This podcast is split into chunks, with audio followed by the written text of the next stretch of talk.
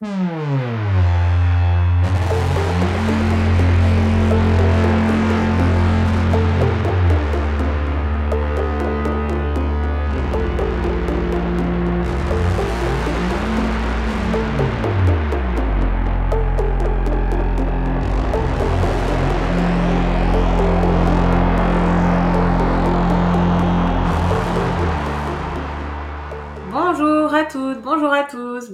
dans cette 122e émission des Bibliomaniacs. Je suis avec Eva. Bonjour à tous. Laure, à distance. Bonjour. Et Léo. Bonjour. Laure, tu peux pas être avec nous comme dans deux semaines puisqu'on a déjà enregistré euh, le 123. Tu ne peux pas être avec nous, mais euh, on est content de pouvoir enregistrer avec toi. Merci Zencaster. C'est ça, on fait une petite pub. Euh, En plus, on comprend pas comment ça peut être encore gratuit ce- cet outil, mais ne leur dites rien. Voilà. On va parler d'un livre argentin de Samantha Choublin avec une traduction d'Isabelle Gugnon chez Gallimard. On a déjà parlé de Samantha Choublin, on a parlé d'un livre qu'on avait tout aimé à l'époque. euh, C'était toxique, ouais, c'était en Oui. 2016. C'est Ouais. ça, c'était un super euh, bouquin avec une atmosphère euh, vraiment marquante. Je m'en rappelle très très bien de ce livre. C'est Léo qui va nous résumer Kentucky, le nouveau roman de Samantha Choublin. Il s'agit donc d'un roman d'anticipation qui se déroule dans un futur très proche, a priori, au moment où arrive sur le marché un nouvel objet connecté, le Kentucky. Donc j'ai essayé de vous expliquer brièvement ce qu'est un Kentucky. En fait, c'est un petit animal en peluche, très mignon, qui peut être au choix selon le modèle, un corbeau, une taupe, un lapin, euh, je sais Un dragon. un dragon, oui, j'ai Mm. failli oublier le dragon. Donc ces Kentucky, ils sont tous montés sur roulette, donc ils peuvent se déplacer. Et ils sont également munis d'une caméra embarquée qui filme en direct et en continu tout ce qui se passe euh, dans le champ de vision du Kentucky, tant que l'animal a les yeux ouverts. Parce que la particularité des Kentucky, c'est qu'ils sont contrôlés à distance par un utilisateur anonyme euh, qui est affecté à son Kentucky de façon totalement aléatoire lors de la toute première connexion de l'animal. Donc on a une relation en fait un peu particulière qui va s'établir entre d'un côté le maître du Kentucky, c'est-à-dire la personne qui, qui le possède physiquement, qui n'a rien à faire à part le recharger régulièrement pour éviter qu'il ne s'éteigne, et d'autre part la personne qui contrôle le Kentucky à distance, qui peut lui faire faire ce qu'elle veut, mais qui en revanche n'a aucun moyen de choisir euh, ni l'âge, ni le sexe, ni le lieu de résidence de sa cible, donc du maître euh, du Kentucky. J'espère que vous avez tout suivi jusque-là. Euh, les Kentucky deviennent assez rapidement un véritable phénomène de société, tout le monde en a. Euh, c'est un phénomène multigénérationnel qui se répand partout dans le monde. Et dans le livre, on va suivre une dizaine de personnages d'âge et de nationalités très divers qui soit possèdent, soit contrôlent un Kentucky.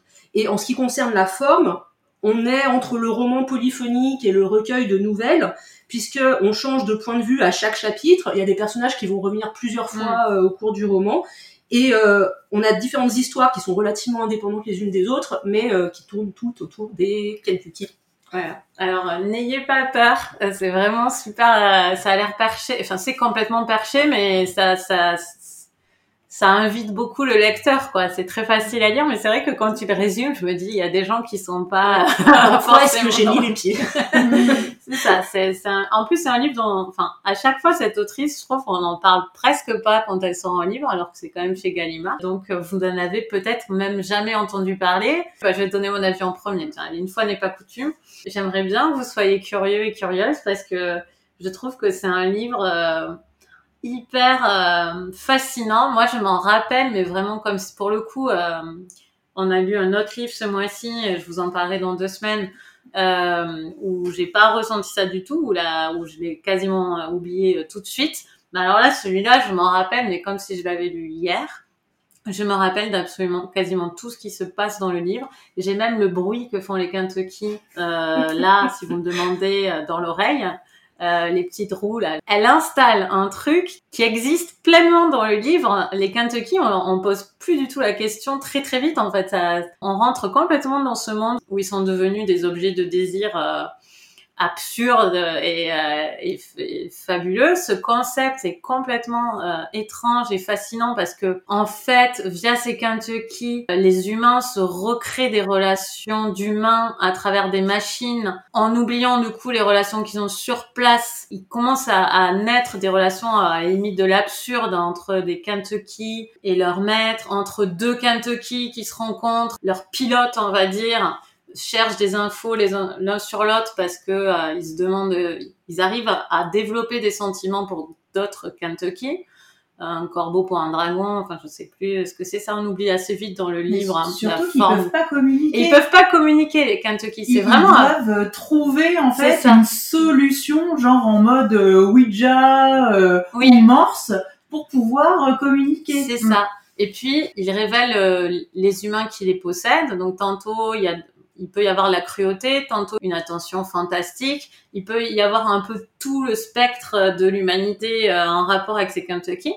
Et euh, ce qui est super, enfin, super intéressant aussi sur ce que ça dit sur la technologie, c'est que les Kentucky, ils ne peuvent établir qu'une relation dans leur vie entre possesseurs et, et, et, et posséder.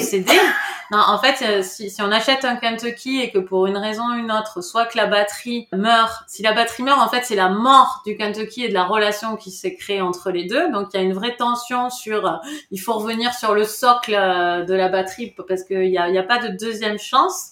Et les fabricants ont réussi, et je pense que dans la vie, ça arriverait, les fabricants ont réussi à en faire une force en fait. Bah, comme les euh, Taniguchi, oui. tu te souviens quand on était petite les Ah oui, les Tamagotchi. Les Tamagotchi, oui, oui. Taniguchi, c'était les, les Tamagotchi, oui, oui, c'est vrai. Parce que là, ça coûte, euh, il est dit le prix, je crois, ça coûte 200, 300 dollars. Ouais, 260 voilà. Puis le Tamagotchi, c'est une personne qui le possède. Donc là, il y a quand même la relation entre les deux. Mais je pense que, enfin, elle a, en, pour créer ça, je pense qu'elle s'est, euh, elle s'est inspirée de plein, plein de choses. Et, et, moi, le, le, fait, exactement là, ce que tu étais en train de dire, que, euh, bah, s'il y a plus de batterie mm. ou, enfin voilà, que entre guillemets, euh, ça coupe, bah, ça coupe à jamais. Ça m'a vraiment fait penser mm. à ça, à tous les gamins à la cour euh, de collège qui nourrissaient le Tamagotchi et puis un jour bah il était mort et tu devais mettre ton truc à la mm. poubelle et puis ça euh, c'était pas gratuit hein les Tamagotchi enfin il y avait c'était pas très cher oui, mais, ça il y avait quand même une, les parents il y avait quand même une petite mm. somme derrière et les gamins qui chialaient parce que euh,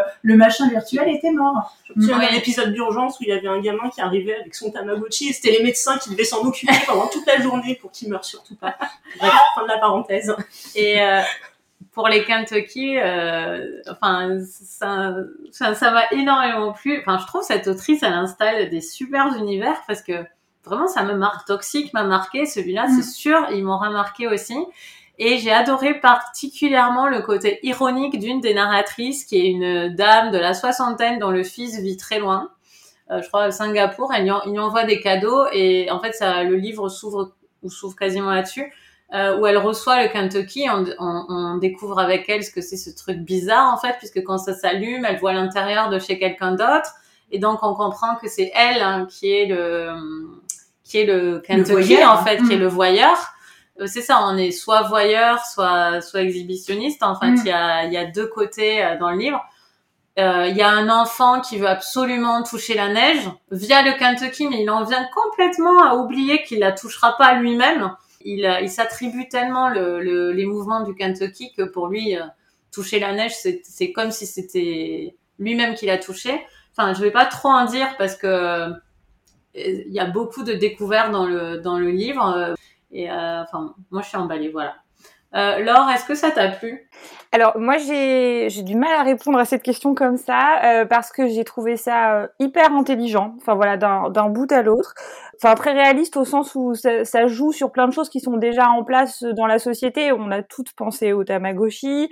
Euh, moi j'ai pensé aux réseaux sociaux, cette espèce de besoin qu'ont les gens de d'étaler leur vie sur Internet ou de regarder celle des autres. Enfin voilà tout ça c'est très tout ça c'est très moderne et finalement le Kentucky ne fait que pousser, on va dire, un petit peu plus loin euh, des, concepts qui, qui sont déjà en place. Donc euh, c'est vraiment le roman d'anticipation où le c'est hyper intelligent, mais c'est aussi euh, hautement. Enfin, moi j'ai vécu ça comme quelque chose d'autrement probable. Et du fait que j'ai vécu ça comme hautement probable, moi qui suis quelqu'un qui a un rapport extrêmement compliqué aux réseaux sociaux, sur lesquels je ne suis plus d'ailleurs, ça m'a mis très très très mal à l'aise parce que c'est très réaliste. Et donc moi j'avais une lecture euh, euh, difficile mais parce que j'étais face à quelque chose qui m'angoisse en fait profondément dans nos sociétés euh, modernes. Parce que le Kentucky en soi est un objet léger. Enfin c'est une petite peluche mignonne mais ce que ça révèle des êtres humains euh, c'est juste glauque en fait. C'est plutôt ce filon-là qu'elle tire. Il y, a, quelques histoires positives autour des Kentucky, mais globalement ça se passe quand même assez mal.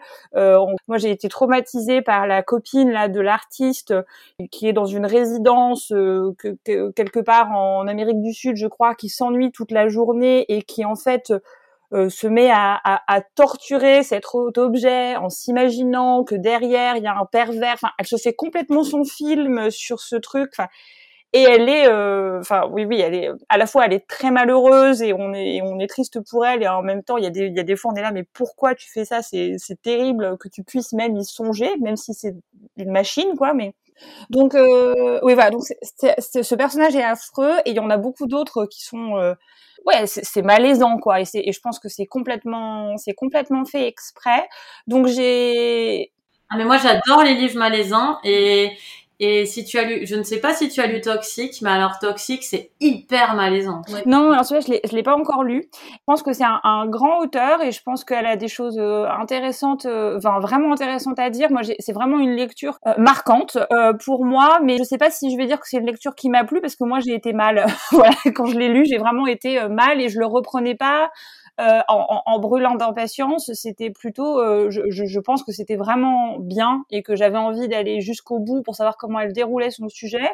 Mais moi, ça allait vraiment trifouiller euh, quelque chose de, de, de pas calme chez moi. euh, voilà. Donc, euh, donc mais, vraiment, je le recommande par contre à, à, à 100% parce que c'est très bien vu, c'est très bien écrit. Euh, je m'en souviens peut-être pas aussi précisément que toi. Il y a, y a quelques personnages où ils se mélangent un petit peu dans, dans, ma tête. Ils sont pas tous aussi clairs dans, dans, dans mon esprit que dans, que dans certains livres que j'ai pu lire récemment. Mais euh, non, non, vraiment, c'est une super lecture. Par contre, après, je le recommande pas forcément euh, à, à tous les moments euh, de, de la vie. voilà, faut, faut, faut choisir, à mon avis. Eva, toi qui es complètement tranquille avec les réseaux sociaux, comment euh, comment t'as vécu ta lecture de Alors il y a, y a, réseaux sociaux et, et, réseaux sociaux. Enfin moi j'avais beaucoup aimé euh, Toxique et euh, notamment son, son atmosphère très particulière. Hein. J'ai plus tous les détails du livre en tête euh, après cinq ans, mais j'ai trouvé que c'était un livre vraiment marquant. là ce que j'ai beaucoup aimé avec ce, ce nouveau livre, c'est que l'atmosphère est toujours aussi euh, malsaine et prenante, mais l'autrice a su complètement se, se renouveler. C'est pas du tout le même genre d'histoire, c'est pas la même construction. Là, il y a un côté un petit peu effectivement euh, futur proche. Moi, j'ai trouvé que le, le, point de départ était euh, très intelligent très pertinent, inventif, tout en étant réaliste. Hein, moi, j'imaginais très bien effectivement ce genre de, de gadget sortir et avoir un succès fou. Hein, mélange, comme on disait, de Tamagotchi, un peu de chatroulette hein, en même temps. Oui, c'est ça, ça euh, fait penser à ça. Et, et on voit vraiment qu'elle a, euh, elle a vraiment réfléchi à tout. Et, et mm. notamment, moi, ce qui m'a vraiment marqué, c'est euh, c'est le fait qu'il y a cette relation, bah, comme on disait, hein, voyeur exhibitionniste, mais sans possibilité de d'en de, de, ouais, d'en changer et de communication aussi. Mm. Ça c'était ça c'était assez fou. La toute première histoire, c'est avec une bande d'adolescentes. franchement, dès le départ, le ton est donné, c'est assez flippant, limite limite film mm. d'horreur. Donc effectivement, ouais, un livre que j'ai lu avec grand intérêt jusqu'au bout, c'était vraiment très haletant. Donc ça c'est vraiment pour la partie euh, la partie qui m'a plu et je suis tout à fait d'accord avec euh, ce que vous avez dit euh, Coralie et Laure. Moi j'ai quand même quelques réserves. Il y a plusieurs histoires en fait qui nous sont qui nous sont racontées. À mes yeux, elles n'étaient pas forcément toutes au même niveau, au même niveau d'intérêt, au même niveau de, de, précision. On parlait tout à l'heure de, de, la femme un petit peu âgée. alors ça, toute cette histoire, j'ai vraiment adoré. j'ai imaginé totalement cette femme qui vit en Amérique du Sud, qui a un, grand-fils qui est parti loin, mm. comme tu le disais Coralie, qui gagne beaucoup d'argent, qui sait pas quoi faire pour faire plaisir à sa mère et qui lui envoie toujours des gadgets mm. hyper technologiques qui ont rien à voir avec sa vie. Et il y a même une fois où elle voit à travers son Kentucky que la personne chez qui elle se trouve via le Kentucky a un objet technologique qu'elle a pas il a dit quand même mon fils il aurait pu m'envoyer ça au lieu du ah c'est un personnage qui était extrêmement réussi et le lien en fait qu'elle va créer avec la personne qu'elle voit, hein, qui est une jeune femme allemande d'une trentaine d'années, bon, qui a une vie sentimentale euh, un petit peu mouvementée. Enfin, j'ai vraiment adoré cette histoire jusqu'au dernier moment. Enfin, ça aurait même pu faire une nouvelle euh, en tant que telle ou même un roman. Enfin, j'ai trouvé que cette euh, cette histoire avait énormément de potentiel et était très réussie. D'autres aussi, la bande d'adolescentes, l'histoire du père divorcé avec son fils. Enfin, il y, avait il y avait plusieurs effectivement histoires et facettes qui étaient très intéressantes. Après, parfois, le fait de toujours en fait switcher d'une histoire à l'autre et avec euh, parfois euh, des histoires plus ou moins floues. Certaines sont très détaillées. Il y a beaucoup de chapitres dessus. On suit vraiment l'histoire de A à Z avec beaucoup mm. de détails, avec des histoires euh, autoporteuses. Euh, pour d'autres, déjà, c'est plus compliqué de visualiser ce qui se passe parce qu'on a on a des éléments qui sont un petit peu épars. Moi, il y a des histoires où au début, enfin, j'ai eu vraiment beaucoup de mal mm. à, rentrer dedans, à m'imaginer les personnages, à voir ce qui allait se passer. Euh, d'autres finalement qui ne sont qu'esquissés parce que euh, on rencontre les personnages sur un ou deux chapitres, mais ça va pas forcément euh, jusqu'au bout des choses. Et, et moi, c'est vrai qu'il y a, j'ai eu un petit goût, un petit peu de, de déception parfois euh, en me disant bah tiens elle aurait pu développer un peu plus ou elle aurait pu aller un peu plus loin en fait dans, dans l'analyse dans l'histoire pour pousser les choses vraiment euh, jusqu'au bout. Mm. donc l'écriture m'a plu euh, le thème était absolument génial. Il y a des histoires vraiment qui sont très fortes qui sont marquantes.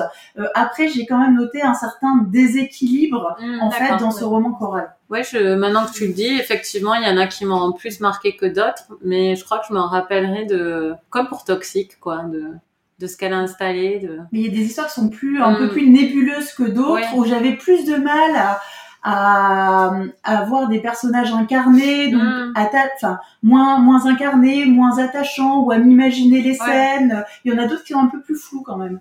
Non, je suis d'accord. Moi, j'ai eu ce sentiment aussi parce qu'il y a un moment, il y en a certains, t'as l'impression que elle a besoin de le dire. C'est un peu, ça illustre sa thèse, mais qu'en fait le personnage il est pas vraiment là. Enfin, j'ai eu ce ressenti aussi. Euh... Mm, d'accord. Léo? Oui, euh, bah, moi je suis assez d'accord avec Eva. En fait, donc c'est vrai que c'est un livre qui est, qui est très séduisant. Euh, j'ai retrouvé ce que j'avais aimé euh, chez euh, Samantha Schweblin dans le Toxique au niveau de son écriture et au niveau de sa capacité à créer une atmosphère, effectivement dans un style assez différent ici, donc c'est bien, elle arrive à se diversifier. Le roman aborde beaucoup de thèmes société, un peu à la manière de Black Mirror, la série, mm. en prenant le prétexte d'une innovation technologique finalement pour, pour dire beaucoup de choses sur, sur la société actuelle. Euh, j'ai aimé le fait que ça soit une dystopie, mais avec une dimension très intime en fait. Mm, mm. Euh, on plonge vraiment, euh, en fait, c'est très centré sur les personnages. On les découvre vraiment dans leur intimité. Il y a un côté assez chaleureux par certains côtés, mais qui bascule vers quelque chose de beaucoup plus cauchemardesque ensuite dans certaines histoires. Oui, la fin est terrible. Ça fonctionne très bien à ce niveau-là. il est beaucoup question de, de solitude aussi, d'enfermement de la dépendance aux objets connectés, hein, on en a parlé, aux réseaux sociaux, etc avec l'aspect mondialisation aussi mm. qui, qui paradoxalement conduit aussi à un, repli sur soi-même. Euh, enfin voilà, c'est très intéressant, c'est très mm. riche si on commence à décortiquer les thèmes qui sont abordés. Après, voilà, j'ai aussi quelques quelques réserves. Euh, la construction, pour moi, ouais, elle fonctionne pas complètement à cause justement de ce que tu as dit, Eva, c'est que certaines histoires sont plus faibles, entre guillemets, moins intéressantes que d'autres. C'est vrai que moi, il y a des personnages euh, avec lesquels je m'ennuyais un petit peu et j'étais contente d'en retrouver d'autres, au contraire, qui me captivaient davantage. Donc, le livre, à cause de ça, euh, il, est, il est vraiment très inégal. Il y a un côté assez plat par moment et au contraire, des moments où on est vraiment scotché, où on est vraiment pris dans l'histoire. Après, je trouve qu'en termes d'atmosphère, Toxique était quand même plus abouti sur la, sur la durée, sur l'ensemble du Oui, après, c'était plus facile euh, de, Toxique d'installer l'atmosphère à cause du sujet, quoi. Oui, mm. c'est vrai que là, on tourne un mm. petit peu en rond aussi au bout d'un moment. Voilà, c'est il manque un petit quelque chose. Après, c'est quand même un livre qui, qui, va me marquer, je pense, pour plein de raisons. Je ne mm. me souviendrai pas de tout, mais euh, ça reste quand même euh, euh, un, livre assez à part finalement. C'est vrai qu'on n'a pas forcément l'habitude de lire ce genre de choses et c'est plutôt, euh, plutôt très bien fait. C'est la, la, faiblesse entre guillemets souvent des romans, euh, des romans polyphoniques. Oui. C'est que euh, bah, quand t'as 6 euh, ou 7, alors ça te permet de dire plein de choses et d'aller mm. dans plein de directions, mais au bout d'un moment, euh, il manque un peu de lion en fait. Ouais, et puis à force aussi de passer d'un personnage à l'autre, bah parfois l'intérêt descend un petit peu, ou tous les personnages peuvent pas être aussi mm. développés, ou on sent aussi parfois que bah, les auteurs aussi ont une petite préférence pour l'un ou pour l'autre parce que peut-être qu'ils s'y retrouvent plus, ou ça les fait, ça leur fait penser à quelque chose qu'ils ont déjà vécu, ou ils mettent plus d'eux dedans, et puis d'autres qui sont plus là, euh, entre guillemets, peut-être des fois pour boucher un peu les trous. Ou c'est ce que dit Laure, peut-être pour asseoir mm. une thèse. Euh, Après, je, voulais juste ajouter qu'il y a des moments où j'ai beaucoup ri quand même. Par mm. exemple, dans la maison de retraite, on, a, les Kentuckys qui se suicident. Euh, parce qu'ils vont être obligés de regarder des petits. Ah oui, j'avais oublié, c'était trop drôle. Ah, c'est hyper noir, ouais. Et en plus, il y a la réflexion sur le fait que la personne se, se rendait pas compte que peut-être euh, le Kentucky se suiciderait parce qu'il voudrait pas voir le. Ouais, non, oui, non, ça pose des vraies questions encore une fois. C'est très intéressant. Ouais, moi, je, je, je, suis fan de cette, de cette autrice. Euh, vraiment, je, je vais continuer de la lire, c'est sûr. C'était complètement par hasard qu'on avait lu Toxic, je crois. Puis on s'était dit comme c'était argentin que c'était, on était curieuse. Et puis là, en fait, je, crois que je vais lire, c'est sûr que je lirai le suivant, etc. là, on est, dans, on est dans une dynamique euh, sud-américaine. Euh, on a eu le Chili, on a eu l'Argentine, complètement par. On aura le Chili, euh, dans deux semaines. Ouais, effectivement. Léo, c'est toi le coup de cœur sur l'émission Alors, ces derniers temps, j'ai lu beaucoup de livres, mais j'ai aussi regardé beaucoup de séries. Et je dois dire qu'en ce moment, les séries me procurent généralement beaucoup plus de plaisir que mes lectures. Euh, j'aurais pu vous citer quatre ou cinq séries, mais j'en ai retenu deux. Je vais être plus bref que la dernière fois quand j'avais parlé de Battlestar Galactica, je vous rassure. Donc la première, la première c'est Hippocrate, ah, oui. la série médicale française de Thomas Letty. Donc j'avais vu la première saison, j'avais beaucoup tout aimé.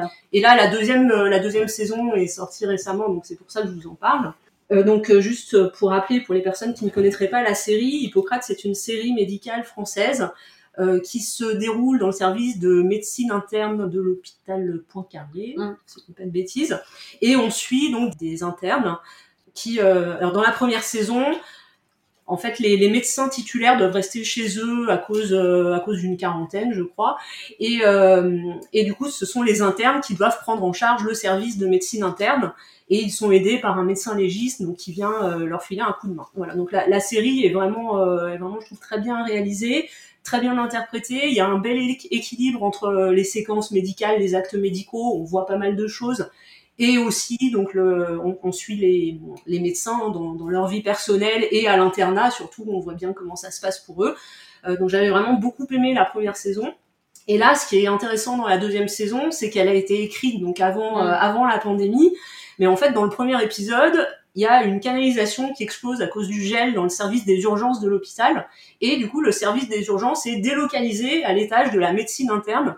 Donc le service de médecine interne se retrouve complètement euh, saturé par, euh, par le service des urgences. Et donc nos fameux internes euh, de la première saison vont devoir bah, prendre en charge les urgences, ce qui n'était pas du tout euh, le, le, service dans lequel ils mm. étaient au départ. Donc c'est euh, bon, la série est toujours très bien, hein, j'ai adoré. Euh, mais ce qui est intéressant là, c'est que ça montre vraiment à quel point le système hospitalier mm. est au bord de de l'explosion. Enfin voilà, tout, ça, ça, ça, craque de tous les côtés. Les médecins sont épuisés. On voit bien leur leur désespoir de ne pas pouvoir pratiquer la médecine dans de bonnes conditions.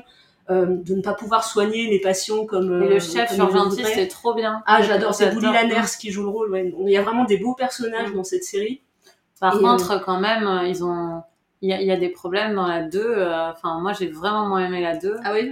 Ouais, je trouve qu'il y a des choses illogiques, euh, ah enfin improbables, et puis la fin est en symétrie avec la 1. C'est... Oui, la fin peut-être un peu moins réussie, mm. mais euh, bon, ça m'a pas empêché de. Mais ouais, non, non, mais ça, ça m'a plu aussi. De dévorer la saison aussi. La, première était peut-être un petit mm. peu meilleure, effectivement, sur quelques points. Mm. Euh, particuliers mais et alors la deuxième série? et alors la deuxième série c'est For All Mankind euh, alors qui est moins connu, euh, mais euh, qui a des excellentes critiques. Donc en fait, pour resituer, c'est une série dont la première saison a été diffusée à l'automne 2019. Euh, et la deuxième saison vient de sortir. Alors le seul problème, c'est que c'est sur Apple Plus, hein, donc qui est le service de streaming. Apple Plus, qui est le, enfin, il y a peu de gens. Ils ont bien communiqué. J'ai vu aussi la première saison, j'ai pas encore vu la deuxième, en revanche. Donc voilà, pour voir légalement For All Mankind, il faut avoir Apple Plus, c'est le seul, le seul point négatif rien dit. Euh, donc pour resituer, euh, For All Mankind, c'est une uchronie en fait qui raconte l'histoire de la NASA à ah. partir de 1969. Donc c'est une uchronie, donc c'est une histoire alternative de la NASA. Euh, la série, elle est prévue pour durer 7 saisons avec oh. des ellipses de 10 ans entre chaque saison en fait. Donc en gros, on part de 1969 et c'est prévu pour aller dans les années 2030. Mhm. Alors jusqu'à mars, sauf que comme c'est une uchronie, en fait mars, on va y arriver beaucoup plus tôt. Ah, Parce que ce qui se passe, ah. c'est que au départ, euh, donc au tout début de la première saison, on est donc en 1969, à l'été 1969, et c'est un cosmonaute russe, Alexei Leonov, qui a réellement existé, qui est le premier homme à marcher sur la Lune juste avant les Américains, juste avant Apollo 11. Donc bon, les Américains réagissent, à leur tour ils marchent sur la Lune, sauf que bah, comme les Russes ont réussi à marcher sur la Lune, ça ne s'arrête pas là et la rivalité va se poursuivre. Euh... Quand c'est raconté comme ça, ça paraît tellement débile. Oui, je sais. De marcher sur la lune. pas la série, mais. Non, non, mais. non, t'as marché sur la lune, non, c'est moi. c'est trop facile de marcher sur la lune. Bref.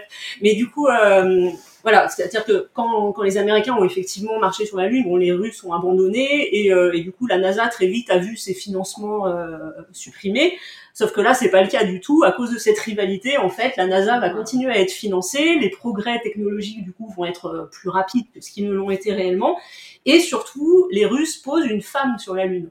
Donc les Américains bah, se sentent obligés aussi de, mm. euh, de poser. Ah non, mais c'est très bien fait. Mm, mm, c'est génial.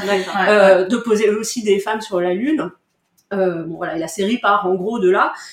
Alors, ce qui, est intéressant, c'est que du coup, bah, ça va aussi entraîner des changements politiques et des changements sociaux aussi, justement, puisque ça va obliger les États-Unis à s'ouvrir un peu plus aux, femmes et aux minorités. C'est un peu gênant de mettre les deux dans le même, dans le même sac, mais bon, c'est comme ça. Euh, et puis sur l'aspect politique, en fait, il va pas vraiment y avoir de détente dans la guerre froide dans les années 70, puisque euh, bah, la, guerre froide va rester très, marquée. Euh, avec des risques d'explosion à tout moment euh, jusqu'aux années 80.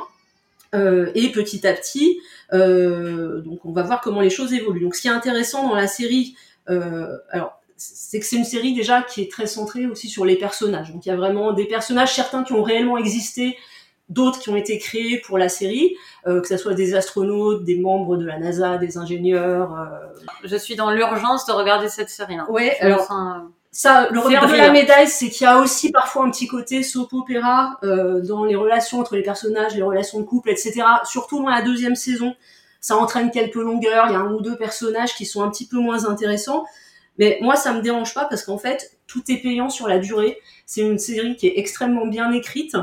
Euh, qui a aussi un côté spectaculaire avec des scènes haletantes dans l'espace ou sur la lune, oh avec des très beaux effets spéciaux, des très beaux effets spéciaux, mais qui sont des effets spéciaux réalistes entre guillemets, c'est-à-dire qu'on est dans les années 70 et donc ils ont vraiment repris les technologies Apollo, euh, Soyuz, qui évoluent plus vite que prévu. Donc euh, petit à petit, au fil des saisons, on va aller vers quelque chose de plus en plus sophistiqué. Mais au début, c'est pas Star Trek quoi. Et les, les reconstitutions sont très réalistes et très bien faites. Ouais. Mm donc la première saison c'est les années 70 c'est aussi au niveau des personnages on a vraiment l'ambiance années 70 les costumes etc la deuxième saison c'est les années 80 euh, super, enfin bref voilà je, suis je suis assez enthousiaste. Et donc quand je disais que c'était bien écrit c'est que dans la deuxième saison effectivement il y a quelques longueurs les épisodes. Il y a 10 épisodes qui durent une heure chacun.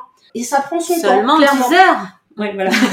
et du coup, c'est des épisodes longs. Et c'est vrai qu'on prend le temps de développer chaque personnage. Il y a des moments où on voit pas forcément trop où ça va mener. On se dit, ouais, mais là, dans cet épisode, il n'y a pas eu le côté spectaculaire, ça manque un peu. Mais... Et en même temps, non, en même temps, quand on arrive dans les deux derniers épisodes du final, en fait, chaque personnage est exactement là où il devait être. Hmm. Et ça a été tellement bien préparé avant que, voilà, on n'a aucun doute sur le fait que c'est comme ça que ça doit se passer. Et enfin moi j'adore, vraiment c'est une des séries qui m'a le plus enthousiasmé ces dernières années. J'attendais avec impatience la deuxième saison et maintenant j'attends avec impatience la saison 3 qui se déroulera dans les années 90. C'est génial, ça euh, donne tellement envie. Et euh, c'est possible de l'avoir en VOD, enfin de la télécharger euh, d'un coup? Euh, Je sais pas. Ok, je vais regarder parce que ça m'intéresse énormément. Mais en tout cas, elle, elle, a des très bonnes critiques, mais le fait qu'elle soit sur Apple Plus fait qu'effectivement, elle est moins connue du grand bah, public et c'est vraiment dommage. En tout cas, si vous avez l'occasion euh, de la voir, euh, n'hésitez pas. Moi, j'ai une question, Léo. Est-ce que tu as un t-shirt for all mankind? Parce que j'ai vu que tu avais un t-shirt pour Battlestar Galactica, donc je, veux savoir. Je sais pas si ça existe. Ah Il faut, euh, il faut avoir un iPhone pour avoir le droit d'avoir. C'est Apple réservé. Euh, merci beaucoup Léo pour ces deux conseils euh, série, euh, parole de lectrice. Et tu dis que c'est bien écrit, je te crois, c'est cool. Qu'est-ce que vous êtes en train de lire? Eva, tu lis quoi en ce moment? Alors, moi je lis Le temps qu'il fait à Midden Shot d'Edgar Mitterholzer. C'est chez Édition Beautiful. Super. Qu'est-ce que tu lis, Léo? Euh, Fils d'homme, un roman paraguayen d'Augusto Roa Bastos qui, m'a été prêté par un collègue, je ne sais pas vraiment de quoi ça parle, mais apparemment c'est très bien, c'est publié au Seuil, c'est un roman qui date de 1960. Super, Laure, qu'est-ce que tu lis? Moi j'ai commencé, euh, enfin je relis euh, Tous les hommes du roi de Robert Penn Warren dont on va parler dans une prochaine émission. Et moi aussi, je suis un pile à la moitié. Euh, ben écoutez, on vous souhaite d'excellentes lectures jusqu'à la prochaine émission. On parlera des Bâtardes, un livre chilien. Et d'ici là, euh, ben, donnez-nous votre avis sur Kentucky si vous connaissez ou dites-nous si vous avez envie de vous lancer. À très bientôt, salut